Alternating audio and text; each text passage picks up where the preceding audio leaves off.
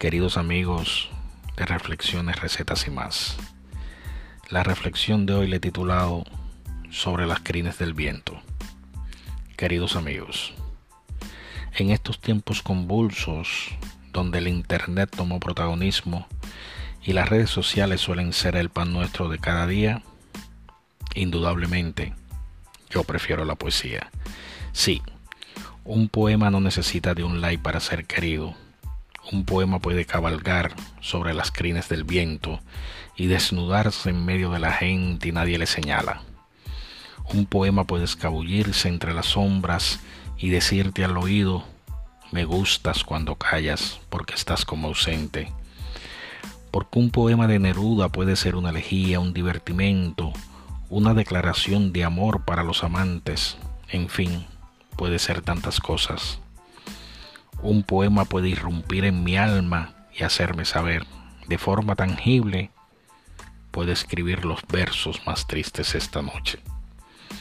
Son muchos los poemas que yo amo y creo que también ellos me aman.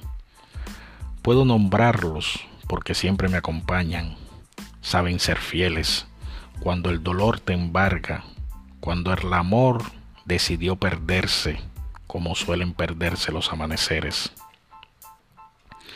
Si un hombre pudiera decir, el cuerpo en el alba, amor con, constante más allá de la muerte, el remordimiento, se equivocó la paloma, piedra negra sobre una piedra blanca, amor eterno, la rosa blanca.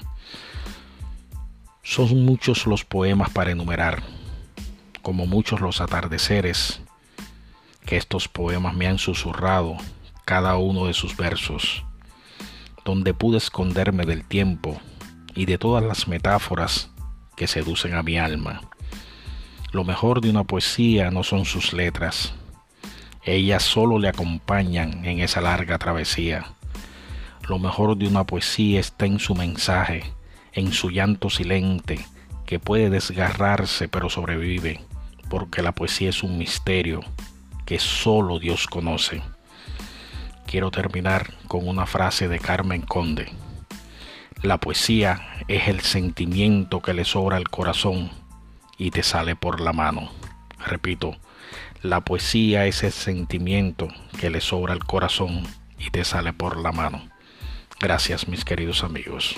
Hasta pronto.